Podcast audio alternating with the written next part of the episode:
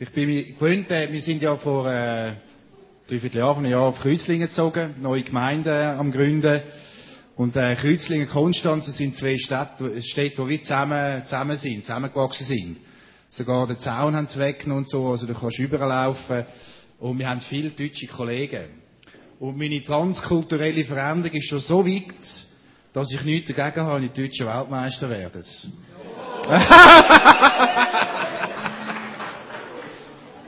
Aber siehst du, ich- Liebe für meine Nachbarn, verstehst du? Ich lebe das, oder? Ich bin schließlich Christ. ja,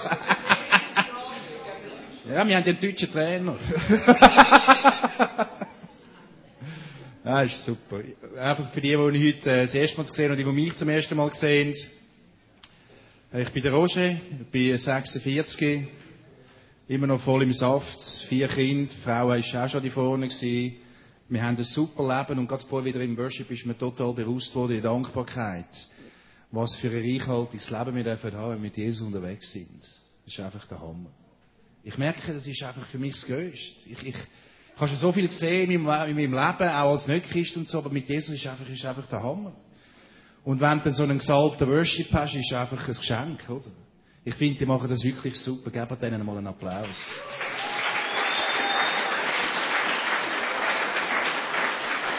Ich bin nämlich quasi, ich bin nämlich quasi ein, ein, ein Gottesdienstspezialist. Das heisst, äh, das ist gut auf, auf Schweizerdeutsch. Okay. Äh, wenn die Leute mich so komisch weiss ich verstehen. Ich bin quasi ein Gottesdienstspezialist in dem Sinn, dass ich äh, Gemeinden berate, äh, in Gemeindeteams drin bin, neue Gemeindegründungen lancieren. Einfach, ist die ganze Zeit mein Thema. Und äh, die Gemeinden sind so vielfältig wie die Menschen. Und äh, Worship ist genauso vielfältig die Menschen. Und ihr habt da wirklich einen gesalbten Worship und könnt dankbar sein, was ihr habt. Das kann ich euch sagen. Gut, mein Thema heute Morgen ist äh, nicht Jesus als Partytiger, aber es hat, äh, es hat mit dem etwas zu tun. Und ich bin ja Missionar. Und ein Missionar hat einfach den inneren Drang zu sehen, dass sich das Reich Gottes ausbreitet. Oder? Wenn, wenn die Leute nicht zum Glauben kommen, dann habe ich eine Depression. Oder? Wenn die Leute nicht zum Stuhl auskumpeln, damit sie geheilt sind, dann gehe ich ins Loch. Wenn es einfach nicht passiert, so wie der Bibel steht, dann habe ich ein Problem. Und ich merke so in der ganzen, in der ganzen Geschichte, wo wir sind, in der Schweiz momentan, haben wir sehr viele gute Initiativen. Und wir geben uns unglaublich Mühe, nach, nach außen freundlich mit den Menschen umzugehen, sie mit auf den Weg zu nehmen und von dem Jesus zu erzählen und sie wie ihnen zu zeigen, hey, das ist wirklich ein König, das ist ein Reich, das ist ein Gott, der dich liebt. Und ich merke bei dieser ganzen Diskussion, äh, dass wir Freunde haben, dass wir, dass wir Menschen erreichen, äh, sagt Jesus ein paar ganz klare Statements. Und ich möchte mit euch die anschauen. Im äh, Johannes, im Johannes 3. Äh, zuerst ein bisschen das Offensichtliche und dann sind mir ein, zwei Sachen aufgefallen, die vielleicht nicht gerade so auf den ersten Blick offensichtlich sind. Und ich möchte gerne mit euch den Text lesen. Die, die die Bibel dabei haben, äh, Johannes 3. Meine Frau hat heute extra noch die Bibel eingepackt. Dann hat sie gesagt, gell, wenn du predigst und ich keine Bibel dabei habe, sehe ich alt aus, oder? Gell? Sehr gut. Und dann lasse ich ein bisschen Zeit, dass man es aufschlagen kann. Johannes 3. Ich lese ein paar Verse. Ich habe eine super äh, Übersetzung. Die ist also nicht äh, heretisch oder so, sondern die ist vom, äh, wie heißt der German da? Schon wieder ein Deutscher. Roland Werner, genau. Der, wir haben mit dem eine Evangelisation, so old-fashioned, drei Tage in Konstanz. Und der hat das übersetzt. Und darum habe ich gedacht, ich kaufe das, bevor der kommt, damit ich weiß, was der geschrieben hat. Gut. Neugeboren heißt der Übertitel. Nein, aber übersetzt meine ich, er ist Afrikanist, oder? Aber ich weiß gar nicht, auf jeden Fall, ich lese jetzt. so gab es einen Mann namens Nikodemus. Er gehörte zu der Gruppe der Pharisäer und war ein führender Mann in Judäa. Mitten in der Nacht kam er zu Jesus und sagte zu ihm, Rabbi, Meister, wir sind zu dem Schluss gekommen, dass du ein besonderer, von Gott gesandter Lehrer bist. Denn niemand kann solche Wunderzeichen tun, wie du sie vollbringst, wenn sich Gott nicht zu ihm stellt. Jesus antwortete ihm, ich sage dir ganz klar und deutlich, nur wenn ein Mensch noch einmal geboren wird, und zwar aus der Kraft, die von oben kommt, kann er Gottes Herrschaftsbereich, seine neue Wirklichkeit überhaupt wahrnehmen. Nikodemus fragte, ja, wie ist das möglich? Wie kann ein Mensch, der alt geworden ist, noch einmal geboren werden? Er kann doch nicht noch einmal in den Bauch seiner Mutter kriechen und dann geboren werden. Jesus antwortete ihm, ich sage dir ganz deutlich, wenn ein Mensch noch nicht, nicht noch einmal geboren wird, und zwar durch das Wasser und durch den Geist, dann kann er nicht in die neue Wirklichkeit Gottes hineinkommen. Dann kann er nicht in die neue Wirklichkeit hineinkommen. Und ich merke, da macht Jesus ganz eine klare, deutliche Aussage. Wer nicht von Neuem geboren wird, wird nicht in sein neue Königreich hineinkommen. Und er sagt es noch konkret mit, mit Taufe und Geist. Also, da ist etwas, wo in uns innen ausgelöst wird, wo uns innen passiert. Er lässt das nicht offen. Und wir haben manchmal eine Tendenz, äh, wenn wir mit der Zeit, mit den Jahren unterwegs sind, Freunde haben, äh, wo noch nicht zu Jesus kommen, wo, wo in dem Sinne, es wird wie so eine, so eine wie soll ich sagen, man, man, man, äh, man gewöhnt sich daran. Man, hat Freunde, man hat Kollegen und sie sind ein bisschen pro-christlich, nicht total dagegen, oder? Aber irgendwie so ein bisschen, man gewöhnt sich an die Beziehungsstatus. Und, und merken irgendwie, nein, Jesus sagt, wer nicht von Neuem geboren ist, kommt nicht ins neue Reich hinein. Das ist eine ganz klare Ansage. Wir haben äh, eine Frau in der Kleingruppe und die hat mir dann versucht zu erklären, wo ihr Mann steht. Und dann hat sie mit diskutiert und darüber geredet, ja, und er ist nicht dagegen, oder? Und er kommt ab und zu in den Gottesdienst und er lässt mich gehen und einfach so der Klassiker. Und irgendwann im Gespräch hinein frage ich dann sie, ja, kennt er Jesus? Ist er von Neuem geboren? Stille, Verzweiflung, Trauer. Nein, er ist nicht von neuem geboren. Er kennt Jesus noch nicht. So wie ich ihn kenne. Und da ist der ganze Schmerz von dieser Frau aufgekommen. Es gibt offensichtlich einen Unterschied, der nicht von uns kommt. Wir schaffen nicht die Abgrenzungen. Wir sind wegen dem nicht Bögen. Sondern es ist Christus, der sagt, du musst von Neuem geboren werden. Und das ist manchmal eine harte Aussage, aber du kannst nicht ins neue Königreich hineinkommen und es erfahren, wenn du nicht von Neuem geboren wirst. Und das ist ein Weg dort Keiner kommt gläubig auf die Welt. Jeder von uns muss auf dem Weg irgendwann sich entscheiden, will ich in dem Reich Gottes leben oder nicht. Das ist nicht irgendwie, irgendwas, sondern du musst eine Entscheidung treffen. Und jeder andere eben auch. Und das ist ein fundamentaler Unterschied in unserem Lebensempfindung, wenn wir unser Leben Christus geben. Weil dann effektiv etwas Neues reinkommt. Und das macht einen Unterschied. Du gibst dein Leben ab zugunsten von Vergebung, Freude, Sachen machen Sinn. Und der Nikodemus, der hat das irgendwie nicht können verstehen, oder? Die, die, die Wiedergeburt, die, die Neugeburt. Der war Professor für Theologie. Wenn man dann da weiterlesen, kennt das nochmal. Ich weiß jetzt heute, dass, dass sie. Und dann kommt der Professor für Theologie und sagt, ja, muss ich dann zurück im Buch von meiner Mutter? Sag mal, hast du eine Scheibe, oder? Du bist ja total da. Was erzählst denn du, oder?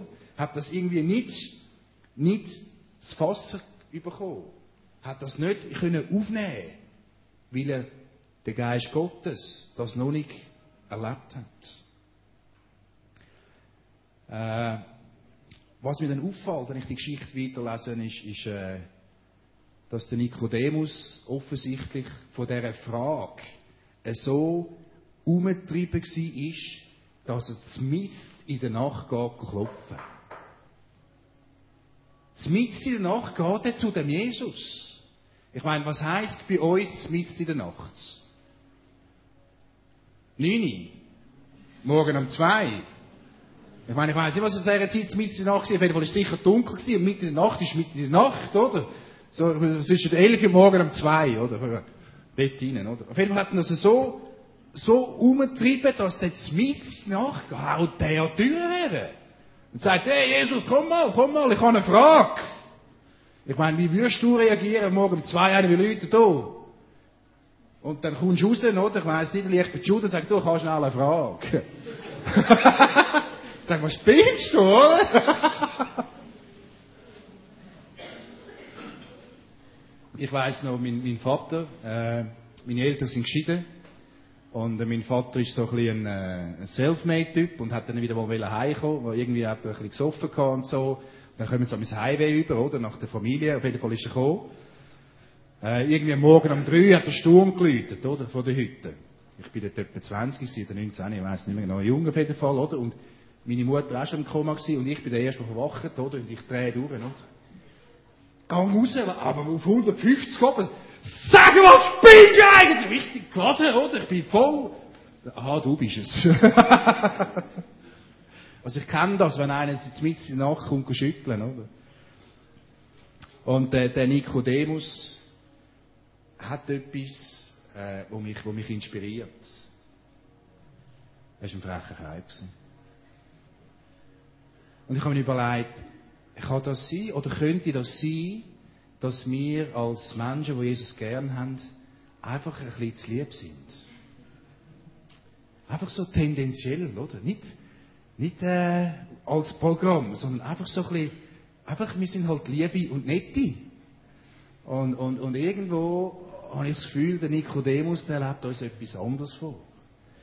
Der hat eine drängende, dringende Frage in seinem Herzen und der geht dem nach und lässt sich nicht zurückschrecken von der Anstandsgeschichte. Äh, und ich habe überlegt, könnte das sein, dass wir von Zeit zu Zeit, wenn es ums Königreich geht, zu wenig frech sind. Ich meine, wenn der Zahltag nicht kommt, dann haben wir schon dumme Schnur, das ist klar, oder? Dann geht jeder von uns go, go, go sagen, Chef, wo ist mein Geld, oder? Weil du musst ja die Rechnungen zahlen, oder? Aber in der, in der Dynamik vom Königreich könnte das sein, dass wir von Zeit zu Zeit einfach zu wenig frech sind. Und Gott selber nimmt ja die drängende Witwe, die, die die Bibel, die Bibel schon ein bisschen gelesen haben und sie kennen, hat so eine, eine Witwe, die beim Richter geht, geht stürmen, oder? Sie ist ungerecht behandelt worden geht jeden Tag immer, sag, gib mir das Recht, gib mir das Recht, gib mir das Recht. Und der Richter ist total am Anschlag gewesen. Und immer sagt, okay, ich gebe dir Recht. Weil sie immer ist, go, go, go, go stürmen.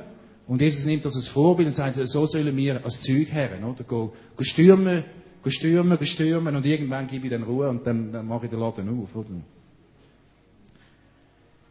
Wie frech oder wie lieb bist du in geistlichen Sachen? Diskutiert das schnell einmal am Tisch miteinander. Einfach tauscht euch schnell aus, wie frech oder wie lieb oder wie geht's dir in dem hinein? Kurz zwei, drei Minuten austauschen, ein bisschen chatten und dann gehen wir weiter.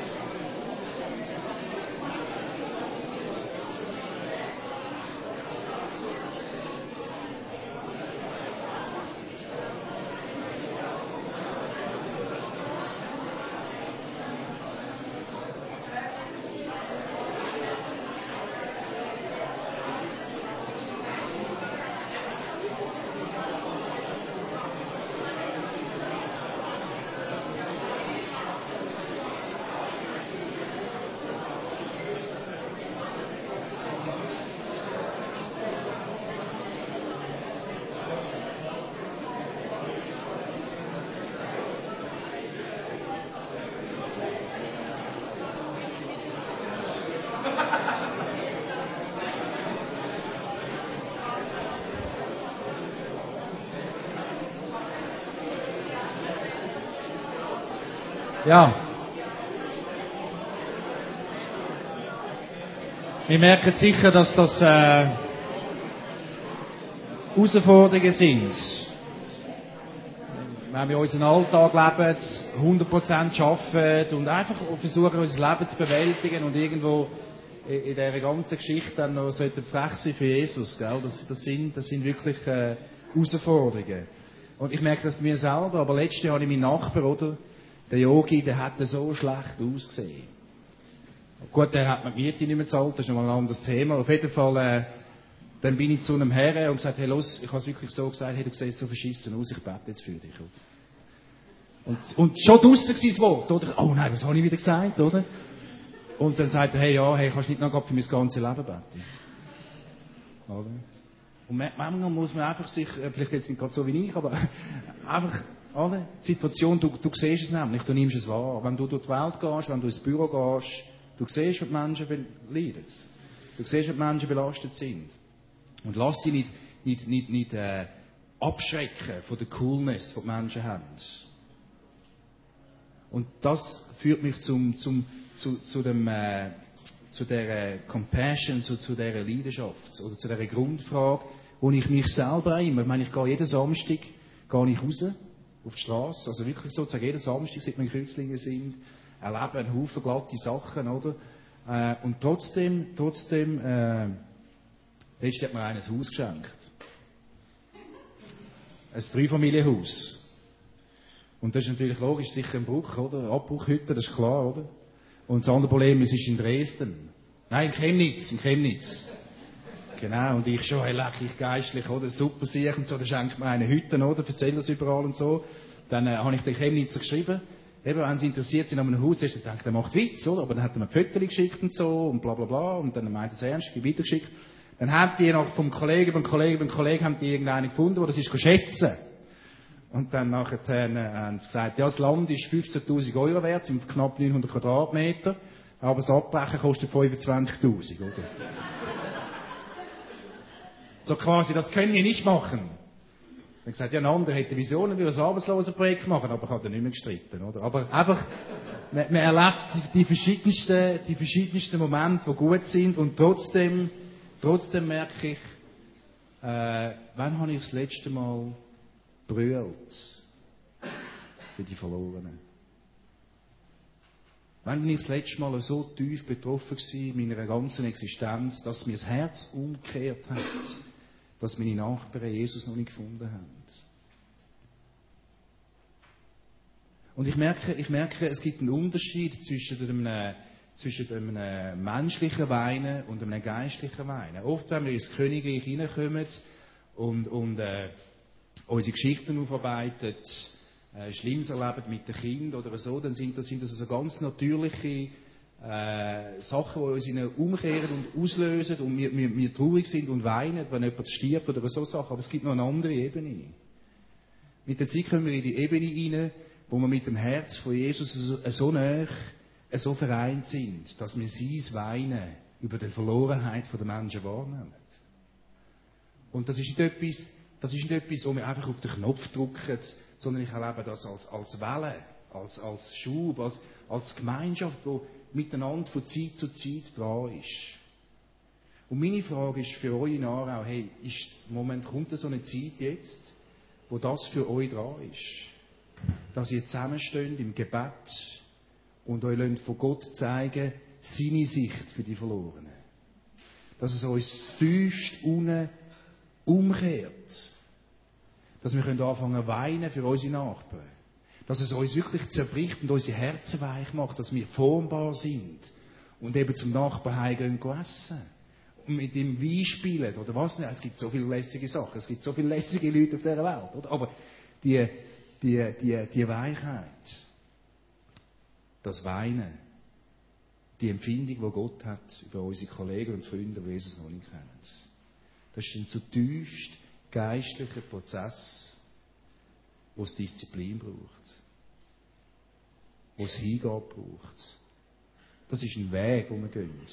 Und das ist meine Frage. Und ich frage euch die Leiterschaft, ich frage euch, eure ganze Gemeinschaft. Könnte es sein, dass ihr momentan in eine, in eine, in eine Phase hineinkommt, wo das da ist, er zusammenstehen im Gebet, für die Leute betet und dranbleiben, bis ihr als Gemeinschaft ein tiefes Meinen habt für Menschen, die Jesus noch nicht kennen. So, ich hoffe, es war prophetisch gewesen, aber wir gehen weiter in der Speech.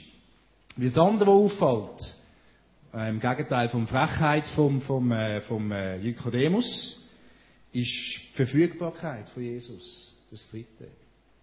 Es steht nicht in der Bibel, hey, gang wieder raus oder so, sondern es ist überhaupt nicht mal Diskussion. Jesus hat sofort Rede und Antwort gestanden.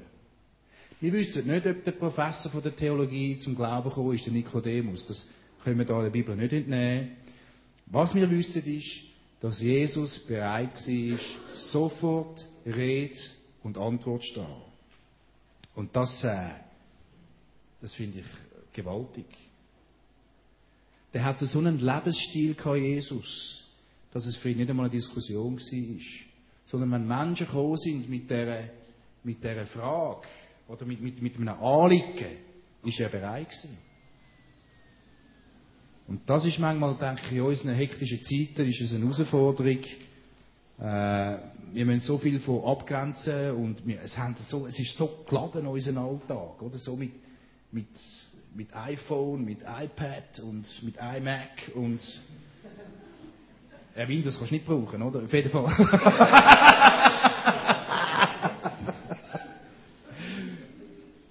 das ist eine Herausforderung.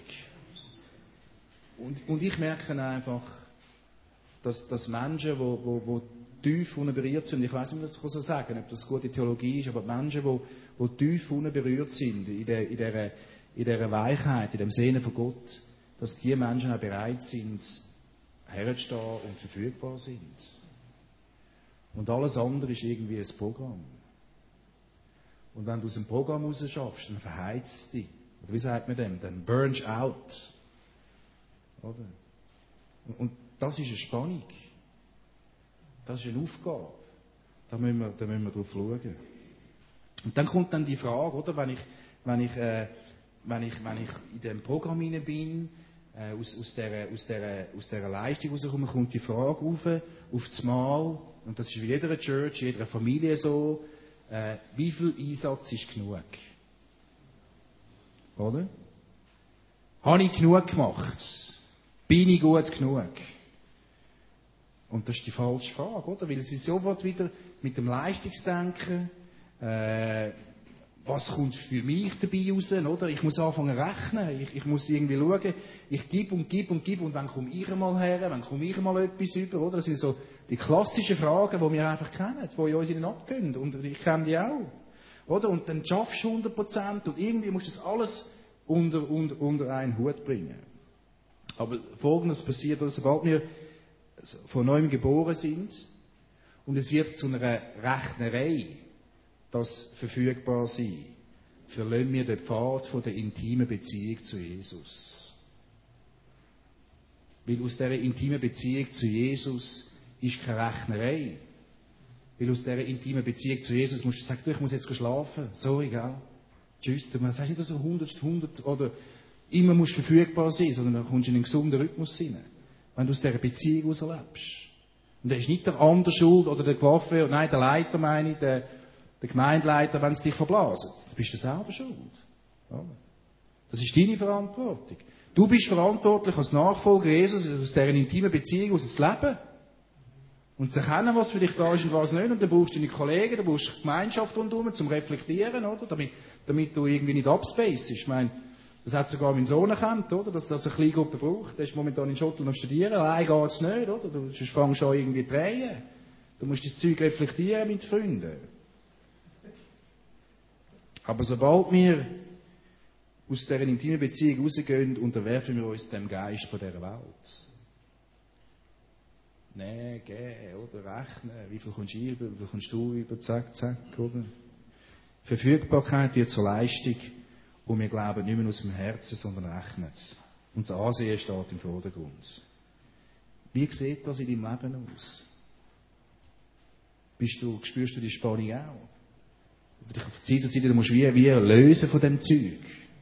und auf den, auf den Kern zurück, auf den Jesus zurückkommen, den, den Jesus mit dieser Beziehung, aus dieser Intimität aus, die Nähe, wo die Freiheit ihnen ist.